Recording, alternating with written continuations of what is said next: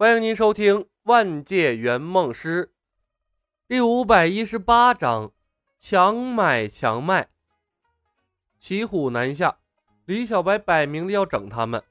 他们无法想象此间发生的事情传出去会是何等光景，身败名裂，还是沦为笑柄？众修士一个个面色难看到了极点，如坐针毡，不住的在地上扭来扭去。看向李小白的眼神充满了愤恨，其中夹杂着恐慌。为什么这样啊？这狐妖不按套路出牌呀！但众目睽睽之下，让他们对几个妖怪低头，却又心有不甘。那样的话，正派修士的脸面也被他们丢尽了。慧性和尚额头青筋直跳，咆哮道：“李小白，你不能这么做，你会犯众怒的。”二弟，给这位大师加一份套餐，他的肥皂多准备一块，送去快活楼。李牧笑吟吟地看着慧性和尚说道：“花和尚俏道长纵马游街，犯色戒夺肥皂，怒闯青楼。明天咱借说书先生之口替大师扬名。”你，慧性很会。慧性和尚喷血而死，慧性和尚气急攻心，一口鲜血喷了出来，头一歪，硬生生的气晕了过去。旁边和花和尚一起纵马游街的宏远道长面如死灰，整个人都有种恍惚的感觉。此刻呀，他多希望今天所有的经历都是一场梦，一睁眼一闭眼，哎，一辈子过去了，没这话。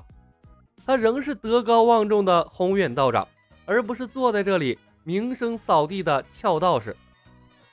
剩下打算张口谩骂的修士们看到了慧性禅师的下场，一个个紧紧闭上了嘴巴。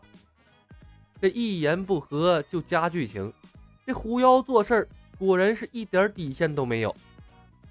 懊悔充斥着他们的内心，他们忽然怀念起那个彬彬有礼的李小白了。那时。他们如果能心平气和，这事情何至于发展到如此地步？都怪凌云子，都怪那个傻波。不少修士的目光瞪向了最开始和李小白争执的那个青袍道士，好像他才是导致这一切的罪魁祸首。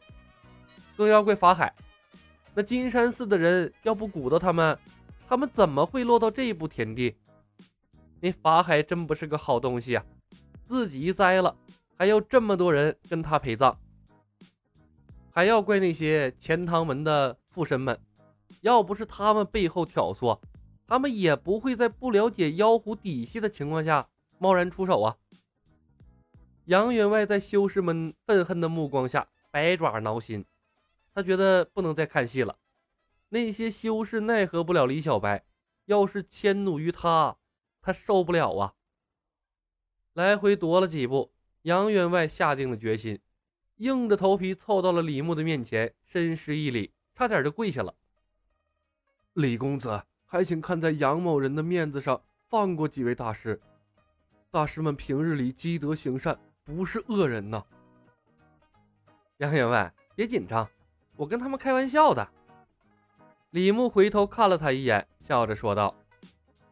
杨员外一肚子话硬生生憋了回去，他看着李小白，一时间分不出他哪句话是真，哪句话是假了。众修士也都愕然，惊不惊喜，意不意外？李小白笑吟吟的扫视目瞪口呆的一干修士，是不是感觉心里的一块石头突然落了地？你妈不是！众修士瞪着李小白，敢怒不敢言，一个个道心波动，简直要疯了。什么他妈惊喜，什么意外呀？你刚才分工明确，逻辑清晰，那哪儿有一点像开玩笑了？一个身着灰色道袍、山羊胡的老道士，勉强挤出了一个尴尬的笑容。哈哈，李公子真会开玩笑啊！李小白给出了台阶，他不敢再任由一群嘴上没毛的家伙胡闹了。这只狐狸对人心的拿捏太精准了，根本不是他们能掌控的。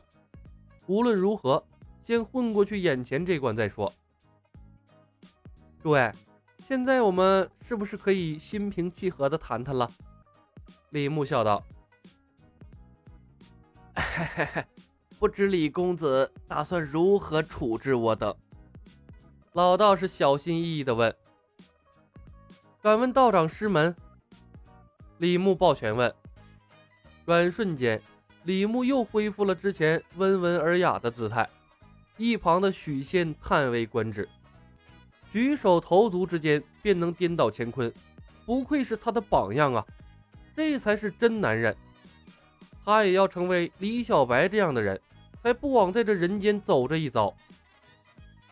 老道士迟疑了一下，报出了自己的名号：“呃，龙虎山清虚观青阳子。”李牧又问：“敢问青阳子道长，观中几人？供奉的哪位神仙？”老道士，清虚观从掌门到弟子三十五人，关内供奉许真君。哦，原来是许天师的道统，失礼失礼。李牧再次拱手，然后默默给天上的许天师加了一道戏码，笑道：“哈哈，青阳子道兄此番来钱塘，一定深入了解过李某的所作所为吧？”老道士皱眉。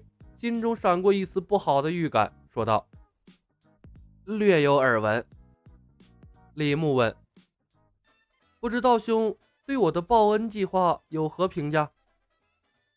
老道士心里是越来越没底儿，静静待了片刻，苦笑道：“李公子，不要再折磨老道了，有什么话，但请明言就是。”李牧笑道：“明人不说暗话。”青阳子道长，大家都是玄门中人，报恩计划做成之后，造福世人，乃功德无量之举。我在此诚挚的邀请道长以清虚观的名义加入医疗体系的建设，一可积攒功德，二可赚取钱财，为许天师重塑金身，一举两得，何乐而不为？老道士喉咙里发出咯咯的声响，看着李小白。硬是不知道说什么好了，他觉得自己完全跟不上对方的思路。有功德大家赚，李小白不是吃独食的人，冤冤相报何时了啊？这年头，双赢才是硬道理。李牧环视众人，伸出了三根手指。现在加入只需三千两，便能成为医疗体系的股东，而且。享有和杨员外他们同等的利益，年底有分红，享有医疗体系所提供的所有便利。三千两，你怎么不去抢？青袍道士怒道：“我等乃清净无为的修道之士，岂能被凡俗琐事侵扰？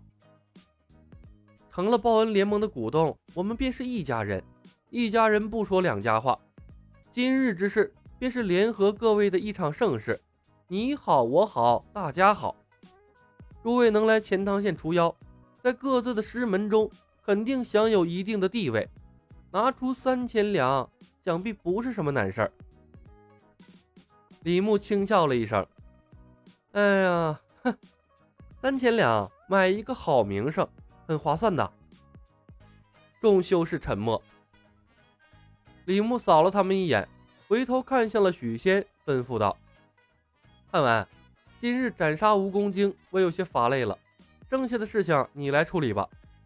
众人中，你最了解医疗体系，由你来为各位大师解惑。若他们同意，便与他们签下融资合同；要是不同意，找伯虎要肥皂，给各位大师安排后路，让大师为咱们的肥皂事业做宣传之后，也可放他们离去。”咱们还有更重要的事情要做，不能把时间浪费在这里呀！别忘了统计清楚各位大师的名号道统，将来分红要用到。大师们脸皮薄，李牧给了他们一个缓冲的空间。本集已经播讲完毕，感谢您的收听。